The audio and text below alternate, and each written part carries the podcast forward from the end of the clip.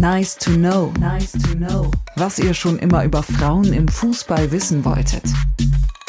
Gibt es auch berühmte Spielerinnen Männer? Das ist gar nicht so leicht herauszufinden, denn anders als bei vielen Spielerfrauen von männlichen Profis wird das im Frauenfußball nicht so zur Schau gestellt.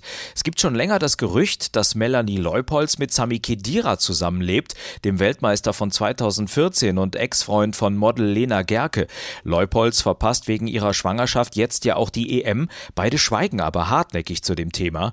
Es gibt einige Spielerinnen, die mit Fußballern liiert sind. Julia Gewinn zum Beispiel mit einem Torwart aus der dritten Liga Liga oder Kathi Hendrich mit Sebastian Griesbeck von Kräuter Fürth.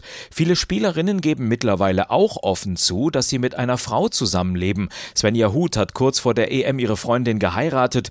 Torjägerin Lea Schüller steht zu ihrer Beziehung mit einer Sportseglerin oder Sarah Dawson, die man in der neuen ARD-Doku Born for This ganz privat zu Hause mit ihrer Freundin sieht.